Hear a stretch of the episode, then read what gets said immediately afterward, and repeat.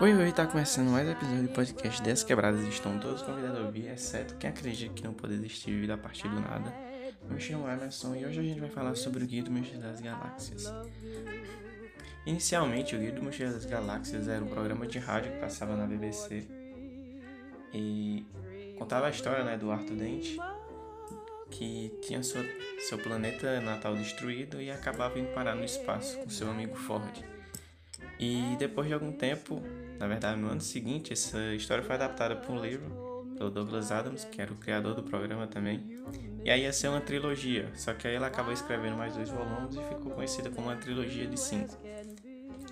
E o primeiro livro é intitulado Guia do Mochila das Galáxias. Adapta esse, esse programa de rádio né, que ele tinha, que fala sobre o Arthur Dent, que é o nosso protagonista, como eu falei, que acorda numa manhã onde ele não sabe, ele tá com uma sensação estranha, não sabe bem o que é, e aí ele lembra que é porque alguém veio dizer a ele que a casa dele vai ser destruída. E aí ele olha pela janela e vê um grande trator amarelo pronto para destruir a casa dele. Aí ele vai lá, fica na frente do trator e tal, até que chega o amigo dele, Ford, que depois se revela ser um alienígena que ficou preso na Terra por 15 anos. Ele só ia passar uma semana porque ele é um pesquisador de do Mochila das Galáxias, que é um livro que existe nessa saga um livro digital que contém todas as informações sobre o universo. Ele é um dos pesquisadores desse livro. E aí ele veio para a Terra para ficar só uma semana, só que aí ele ficou preso aqui por 15 anos. E aí ele leva o Arthur para um bar, leva o Arthur para um bar, tira ele da casa dele e depois disso eles acabam escapando da Terra minutos antes dela ser destruída por uma frota de naves Vorgons para a Terra destruída para ser feita uma via estelar nova. E aí assim inicia a história. Depois disso eles vão, eles ficam presos nessa nave e são expulsos dessa nave pelos órgãos e eles estão no espaço. E quando eles estão prestes a morrer, o, a nave Coração de Ouro acaba resgatando eles. Essa nave ela tem um, um propulsor, né, um motor de improbabilidade infinita, que ela calcula várias coisas improváveis de acontecer e fazem elas acontecer, basicamente isso. E ela acaba resgatando eles e dentro dessa nave estão os, estão os personagens Zaphod Bebop-Rocks, a Trillian. É, o Zaphod ela é um é o ex-presidente da galáxia, que na verdade é apenas um cargo para distrair as pessoas por toda a galáxia enquanto outras pessoas fazem outras coisas. Mas apenas seis pessoas no universo sabem disso. E ele é um. Ele tem forma humanoide, mas ele tem duas cabeças e três braços.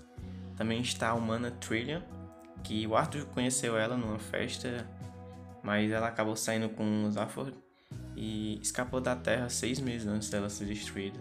E também tem um personagem que eu, que eu mais gosto, que é o Marvin, o androide paranoide, que é um, que é um androide maníaco depressivo ele é um robô muito inteligente e tal, só que por não darem nenhuma utilidade a ele, ele acaba ficando muito deprimido e é basicamente isso.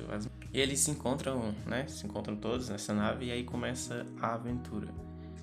Depois deles se encontrarem e tal, eles vão parar em cima do planeta Macrateia, que é um planeta que está desativado, que era um planeta que basicamente fazia planetas. Eles pousam nesse planeta e tal, e aí eles acabam se dividindo, o Zaphod, o Ford e a Trillian entram no planeta por uma abertura que eles acham no chão, enquanto o Arthur e o Marvin ficam do lado de fora. E aí depois disso, o Arthur acaba encontrando um senhor que se diz morador do planeta e leva ele para dentro do planeta e explica algumas coisas que bem interessantes, tipo que o planeta Terra na verdade foi um computador, é um computador orgânico, vamos dizer assim, que foi feito a pedido dos ratos para descobrir a questão universal sobre a vida, o universo e tudo mais. Já tenho feito um computador antes que se chamava Pensador Profundo, que foi feito para responder essa questão. Só que aí ele deu a resposta, mas essa resposta, essa resposta não fazia tanto sentido, porque eles não tinham a, a pergunta certa. Então esse computador acabou desenvolvendo a Terra para res responder essa questão por todas. Só que aí, cinco minutos antes desse programa finalizar e dar a resposta, a Terra foi destruída, como a gente viu no início do livro. Aí depois disso eles todos se encontram junto com os ratos que querem o cérebro de Arthur, já que ele estava lá quando a Terra foi destruída e é o único que resta que poderia dar essa resposta para eles. Só que aí acaba chegando a polícia intergaláctica, dá uma confusão e eles acabam escapando dali. E assim acaba o primeiro livro. E o segundo livro começa já daí, só que ele começa com uma coisa interessante, que ele começa falando o seguinte. É, se alguém descobrir o propósito do universo, o universo para de existir e é substituído por uma coisa mais estranha. E a outra teoria diz que isso já aconteceu. Isso me lembrou um pouco essa é, teoria, na verdade, do paradoxo que tá que muita gente está comentando agora, que é o paradoxo de Fermi, que fala que se existe vida inteligente fora da Terra, porque ela nunca se comunicou com a gente, que a gente não tem nenhum relato de comunicação é, de verdade, assim, só tem esses relatos de pessoas aleatórias que dizem que foram abduzidas e tal, mas nenhum relato realmente confirmado sobre sobre termos contato com outra vida, com outra civilização fora da Terra. E como a gente sabe, a nossa estrela hospedeira, que é o Sol, ela é considerada um é considerada uma estrela jovem. Então isso significa que pode existir civilizações mais antigas do que do que a gente, saca? Tipo, a Terra ela tem 4,454, eu acho, milhões de anos ou por aí ou bilhões de anos. E imagina que existe, pode existir civilizações mais antigas que isso. Claro que não existe civilizações a todo esse tempo. Supõe-se que existe vida humana há cerca de 50 mil anos. Só que a gente só tem registrado cerca de 5.500 mil anos. Então é bem pouco em relação ao tanto tempo que, a, que o planeta existe. Tem, é, para calcular esse tipo de civilização existe existe uma escala, é a escala de Kardashian, que calcula o tipo de cada civilização de acordo com seu com seu envolvimento com a energia, como a gente consegue usar e armazenar, basicamente. E são três, três tipos, que é o tipo 1, que consegue usar e armazenar toda a energia do seu planeta, o tipo 2, que consegue utilizar e armazenar toda a energia da sua estrela hospedeira. O tipo 3, que consegue armazenar e utilizar toda a energia da sua galáxia. E o tipo 4, que consegue utilizar e armazenar toda a energia do seu Uno tunado. Brincadeira. É, que, como deu para perceber, o, a nossa civilização não é nem tipo 1 ainda. A gente pode considerar que a gente seja tipo um 0.1 ou 0.1 não, 0.5 por aí, que a gente ainda não consegue usar e armazenar toda a energia do, do nosso planeta, mas a gente tem conhecimento já. Então imagina se existem civilizações tipo 2 e tipo 3, porque elas nunca entraram em contato com a gente. E aí que entra o paradoxo de Fermi, que tem dois pontos, pontos contrários na verdade. Um que diz que não existe civilizações tipo 2 e tipo 3, e o outro que diz que existe civilizações tipo 2 e tipo 3. O que diz que não existe, é, tem algumas teorias que falam que toda vez que uma civilização chega perto de se tornar tipo 2 ou tipo 3, acontece alguma catástrofe e elas são destruídas. Por isso que a gente não tem nenhum relato da existência dessas civilizações. Ou então ou então que a vida no universo começou agora, então a gente são, nós somos os primeiros, somos as primeiras civilizações. Então é por isso que ainda não existe nenhum tipo 2 ou tipo 3. Tem a terceira que diz que a vida realmente é muito rara e que não existe realmente civilizações em outras galáxias, por exemplo, que que a Terra é uma das únicas das exceções, que a vida é realmente tão rara que dificilmente existirão outras civilizações. Já o segundo ponto diz que sim, existem civilizações tipo 2 e tipo 3 por todo o universo. E aí a gente volta pro questionamento. Se existe, porque elas nunca entraram em contato com a gente? Tem alguns pontos também. Um é que seria uma perda de tempo tentar entrar em contato com a gente, porque a gente não entender nada que eles iam dizer. É, imagina você que não sabe quase nada, basicamente nada, volta no tempo e tenta se comunicar com os homens das cavernas. Tipo, você não vai conseguir explicar nada para eles porque eles não vão entender nada. Então vai ser apenas uma perca de tempo. Você vai tentar explicar matemática ou tentar ensinar eles a ler, escrever, mas vai ser uma total perca de tempo. E pode ser isso que esteja acontecendo. Eles olham pra gente e veem que a gente não é civilização nem tipo 1, então seria uma grande perca de tempo eles virem aqui e tentar conversar com a gente, tentar explicar alguma coisa pra gente. O segundo é que eles realmente já podem ter vindo aqui tentar se comunicar com a gente, só que a gente não conseguiu entender ou compreender, nada com o que eles falaram, porque como eu falei, é, existe vida humana na Terra há cerca de 50 mil anos, só que só registro de, de civilizações cerca de 5.500 anos. Então eles podem ter vindo em algum momento se comunicar com a gente, mas como eu falei, foi uma total perca de tempo e eles acabaram voltando e nunca mais vieram aqui. E tem a terceira que diz que sim, eles estão se comunicando com a gente agora, mas a gente não consegue compreender. Porque como eles são civilizações tipo 2 e tipo 3, eles podem estar enviando algum tipo de sinal que como a gente ainda não é, desse, não é dessa categoria, a gente ainda não consegue entender ou compreender.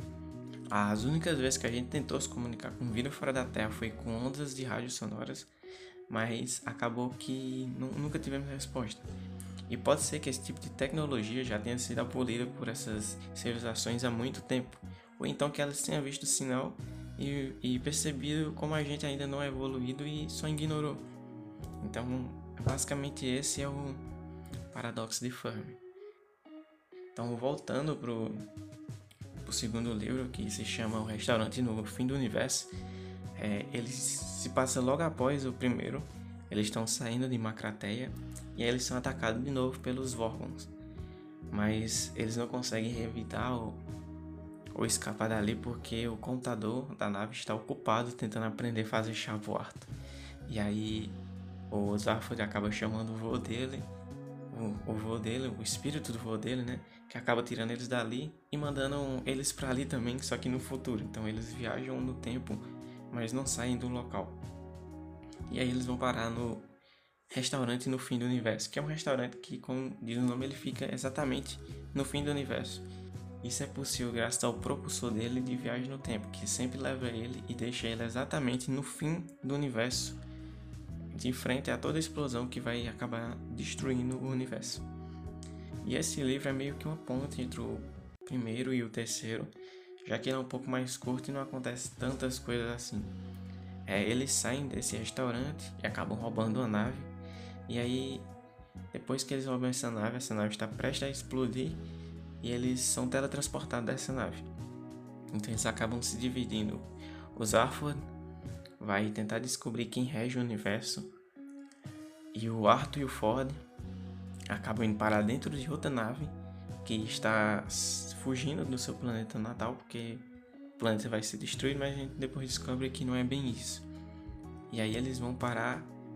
E eles vão parar no planeta Terra 2 milhões de anos antes dele ser destruído no Templo dos Homens da Caverna. E aí eles ficam presos lá por alguns anos.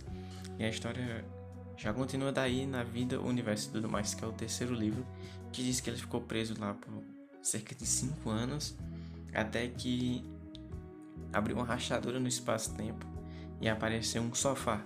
E eles subiram nesse sofá e foram para 2 milhões de anos no futuro, que é exatamente o momento que a Terra ia ser destruída. Que eles conseguem escapar mais uma vez da Terra. E nesse livro a gente conhece a raça Cricket, que são são uma raça que enlouquecem logo após descobrir que existe vida fora do seu planeta.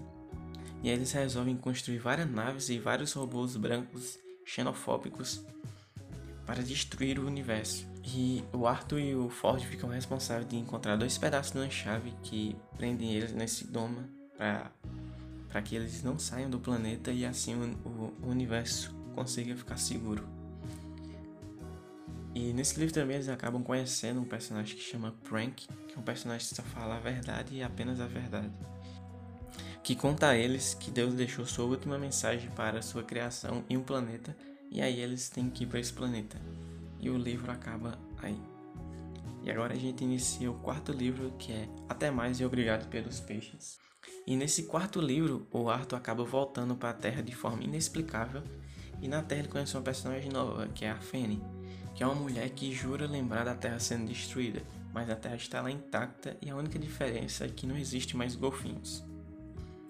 Depois ela acaba se encontrando com Ford novamente e aí eles vão para a missão que era chegar nesse planeta e saber qual era a última mensagem que Deus tinha deixado para eles. E nesse último livro, que é o quinto, praticamente inofensiva, esse praticamente inofensiva é a definição da Terra no, no Guia do Mochila das Galáxias, que é um livro digital né, que contém toda a informação sobre o universo. E nesse, e nesse quinto livro eles acabam se separando novamente, ficando e tendo cada uma vida diferente do que estavam tendo. E só o Arthur que continua viajando sozinho. E numa dessas viagens ele acaba sofrendo um acidente na nave e parando num planeta. A gente fica preso nesse planeta por algum tempo. E depois a gente é apresentado uma trama sobre uma filha que ele tinha que ele não sabia que existia. Depois eles acabam se encontrando e tendo o último encontro das suas vidas. E é basicamente assim que acaba esse livro. Agora vamos falar um pouco sobre a minissérie de 1981, produzida pela BBC também. Não sabia que ela existia até o início desse ano, quando eu estava conversando com o Vitor sobre livros que a gente queria que tivessem adaptações melhores. E a gente tava falando sobre Percy Jackson, Shadowhunters, e acabei falando sobre o Guia do Mochileiro das Galáxias, que tem o filme de 2005, que era o que eu conhecia até então, que assim não é não é muita coisa comparada ao livro, uma adaptação muito ruim. A maioria dos fãs não gostam, mesmo tendo um elenco muito bom e com atuações que tentam deixar o filme mais legal e tal, mas não consegue, acaba sendo que o filme não é tão legal assim. Tendo em vista também que inicialmente o roteiro estava sendo escrito pelo Douglas Adams, mas ele acabou morrendo de uma parada cardíaca e ele nunca finalizou esse roteiro. E depois a Disney comprou os direitos, tentou fazer esse filme, mas esse filme não funcionou muito bem. Mas a série de 81 é realmente muito boa assistir ela. E ela é escrita e, e produzida pelo Douglas Adams. E ela funciona muito bem. Ela adapta, e ela adapta o primeiro e o segundo livro. Os primeiros quatro episódios é sobre o primeiro livro. E os dois últimos episódios adapta o segundo livro. E ela acaba tirando alguns pedaços e tal do livro para fazer a história andar um pouco melhor. Mas isso não interfere em nada na qualidade dela, ela é muito boa. Apesar de ter uns efeitos que hoje em dia a gente vê como toscos ou ultrapassados, na época foram vistos como efeitos revolucionários e ela acabou até ganhando alguns prêmios como série mais original e até três BAFTAs. E é basicamente isso que você precisa saber sobre o Guia do Mistério das Galáxias. E é um projeto né, para uma série nova do Guia do Mistério das Galáxias, feita pela Hulu. É, eu não sei o que esperar dessa série, porque eu, a única coisa que assisti da Hulu foi Quem é Você Alaska e eu realmente achei uma boa adaptação, então espero que eles consigam fazer um bom trabalho em cima do livro e seja um pouco fiel ao livro e tal, diferente do que o filme não conseguiu fazer. Inicialmente eu queria que essa série fosse essa nova série, né, que promete ser feita pela Hulu, fosse feita pela pela Amazon junto com a BBC, porque recentemente eles fizeram o Good Omens, que é uma adaptação do livro de mesmo nome do Neil Gaiman junto com Terry Page. E tem um clima bem parecido com do Guia das Galáxias, mas não envolve essa questão de universo, essas coisas. É sobre o dia do juízo final, sobre o apocalipse, né? Sobre a chegada do anticristo. E é bem divertido e sim, é, é inspirado um pouco no Guia das Galáxias, porque nesse porque nessa época o Neil Gaiman estava trabalhando com Douglas Adams, então dá para ver a inspiração no jeito como ele conta a história. E a série da Amazon junto com a BBC é realmente muito boa e adapta muito bem o livro. Então eu acho que eles conseguiriam fazer também uma série divertida e tal do Guia do Mistério das Galáxias, mas já que os direitos estão com a Rolo, então espero que a Rolo consiga fazer alguma coisa realmente boa. E antes de terminar, eu queria fazer algumas indicações, como eu falei sobre Good Omens. É, vale muito a pena ler, tem esse clima do Guia do Mistério das Galáxias. E é do Neil Gaiman com Terry Pratchett. Também posso indicar a série, que também é adaptada muito bem e funciona também muito bem. Eu também queria indicar um livro nacional, que é do Pedro Duarte, Gastaria Tudo com Pizza, que também é esse clima do Guia do Mistério das Galáxias e ele se passa no Brasil e tal, uma história bem divertida que me pegou muito. Eu acabei lendo o livro apenas em um dia. Ele A escrita dele é bem dinâmica e ele flui muito bem e vale a indicação. Então é isso. Se você gostou do episódio, queria pedir que você compartilhasse ou mostrasse para alguém e tal. E se quiser seguir a gente nas redes sociais, tem o meu Instagram, que é emers.jpg, que é E-M-E-R-Z.jpg. E tem o do Victor, que é Victor Underline Carvalho com dois L's e dois O's. Então, se quiser indicar algum tema que eu e Victor possamos fazer um episódio e tal, só mandar mensagem pra gente que a gente responde por lá. E é isso. Vamos de beijo, rapaziada, e até a próxima.